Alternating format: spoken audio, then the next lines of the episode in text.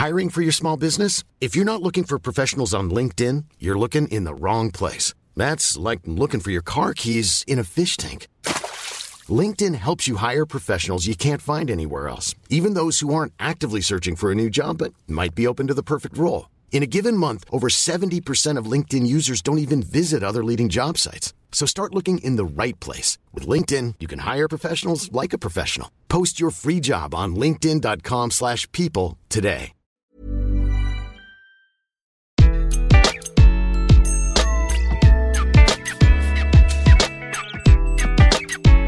Bonjour, je suis Gaël Châtelain-Berry, bienvenue sur mon podcast Happy Work, le podcast francophone le plus écouté sur le bien-être au travail.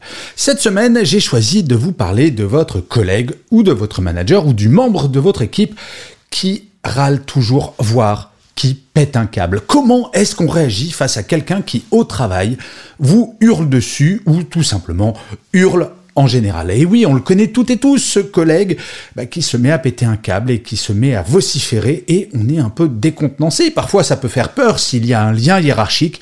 Bref, je vais vous donner la solution. Et je vous assure, j'ai travaillé avec certains Dark Vador qui avaient tendance à plutôt hurler plutôt que de s'exprimer normalement.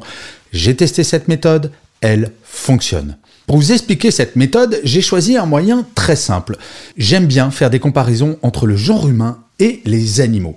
Et en fait, j'ai trouvé un animal qui a la réputation, mais honnêtement pas que la réputation, c'est un petit peu vrai tout de même, de gueuler tout le temps.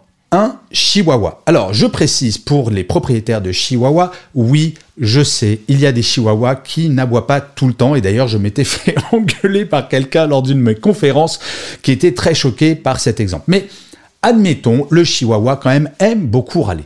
Je vous propose une expérience très simple et vous allez voir le rapport avec les personnes qui gueulent tout le temps. Promenez-vous dans les rues et trouvez un chihuahua en laisse. C'est très important qu'il soit en laisse parce que, en plus, j'ai essayé une fois avec un chihuahua qui n'était pas en laisse, en plus d'aboyer, il peut mordre. Et oui, c'est vraiment quelqu'un d'agressif. Bref, approchez-vous de ce chihuahua, vous approchez à un mètre de lui, et là, que va-t-il se passer? Il va se mettre à aboyer. Il va faire son célèbre enfin bref, un aboiement de chihuahua. Là, vous avez trois possibilités. Et là, faites le parallèle avec une personne qui vous gueule dessus. La première possibilité, de vous mettre à hurler aussi, et donc de gueuler sur le chihuahua. Désolé pour la vulgarité de ce mot, mais c'est vrai que je l'emploie de temps en temps. Bref, si vous agressez le chihuahua qui est en train de vous agresser, généralement, il n'en sort pas grand-chose de constructif et ça va partir, ça va monter dans les tours de plus en plus.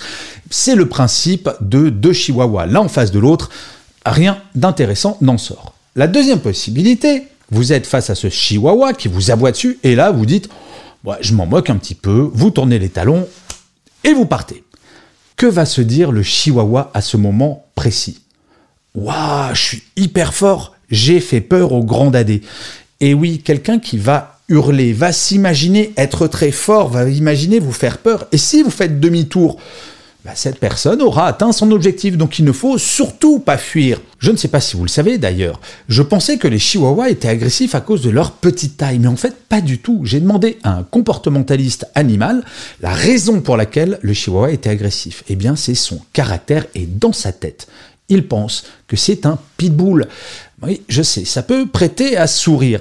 Et donc, si vous faites demi-tour, le chihuahua est convaincu qu'effectivement, c'est un pitbull. La troisième possibilité et je vous promets, essayez, cela fonctionne. Le chihuahua vous aboie dessus, restez devant lui, regardez-le tranquillement, ne dites absolument rien, ne faites pas un son, éventuellement regardez-le avec un air un petit peu méprisant, mais même pas besoin.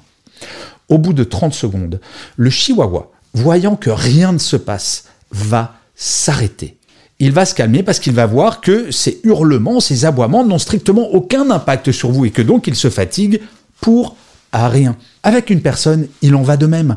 Quand vous êtes face à quelqu'un qui vous hurle dessus ou qui crie, laissez passer la tempête. un moment, ça va s'arrêter. Personne ne hurle pendant un quart d'heure comme ça, juste pour le plaisir. Et donc, ça va fonctionner. Si vous ne dites rien, la personne va s'arrêter. C'est à ce moment-là que vous devez reprendre la parole et dire très calmement, écoute, je comprends que tu sois énervé. Je n'aime pas la façon dont tu l'exprimes, mais maintenant, on pourrait peut-être parler pour trouver des solutions et pour aller de l'avant. Bref, il est important d'attendre que la personne ait lâché toute son énergie négative pour vous amener de l'énergie positive et lui faire comprendre que, effectivement, son mode de communication n'est pas le bon, que vous comprenez tout à fait le fond de son énervement. Mais en aucun cas vous n'acceptez la forme. Il est important, quand vous êtes face à ce genre de personnes, de bien marquer votre territoire, de bien préciser que vous n'avez pas besoin de vous faire hurler dessus pour que cela fonctionne.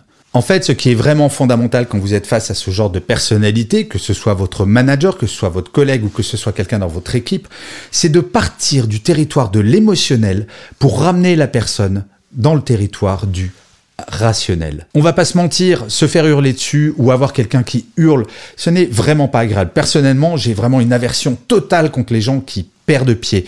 Et d'ailleurs, j'aime bien ce proverbe arabe qui dit ce n'est pas dans la tempête que l'on hisse la grand voile.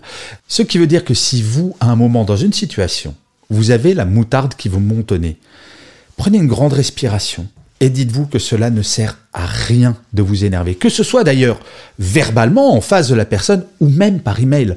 Petit conseil additionnel si jamais vous voulez vous énerver parce qu'un email vous a rendu fou. Écrivez la réponse que vous voulez envoyer, la réponse rageuse avec plein de choses très dures.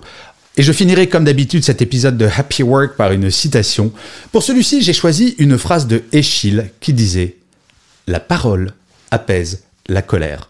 En fait, cette citation résume bien ce que je vous ai dit. Osons parler, même face aux gens qui sont en colère, et partir du territoire de l'émotionnel pour retourner dans le rationnel, car finalement, au travail, le rationnel dans la relation à l'autre, c'est tout de même nettement plus efficace.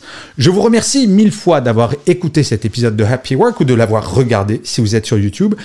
Petite précision et petite demande, si vous êtes sur Apple Podcast, s'il vous plaît, mettez des étoiles, mettez des commentaires, c'est vraiment très important pour cette plateforme de diffusion qui représente quand même plus de 50% des milliers d'écoutes qu'il y a chaque jour. Donc prenez ces deux petites secondes pour mettre 5 étoiles si vous aimez Happy Work, ça m'aide beaucoup, et peut-être même un petit commentaire. Je vous dis rendez-vous au prochain épisode et d'ici là, plus que jamais, prenez soin de vous.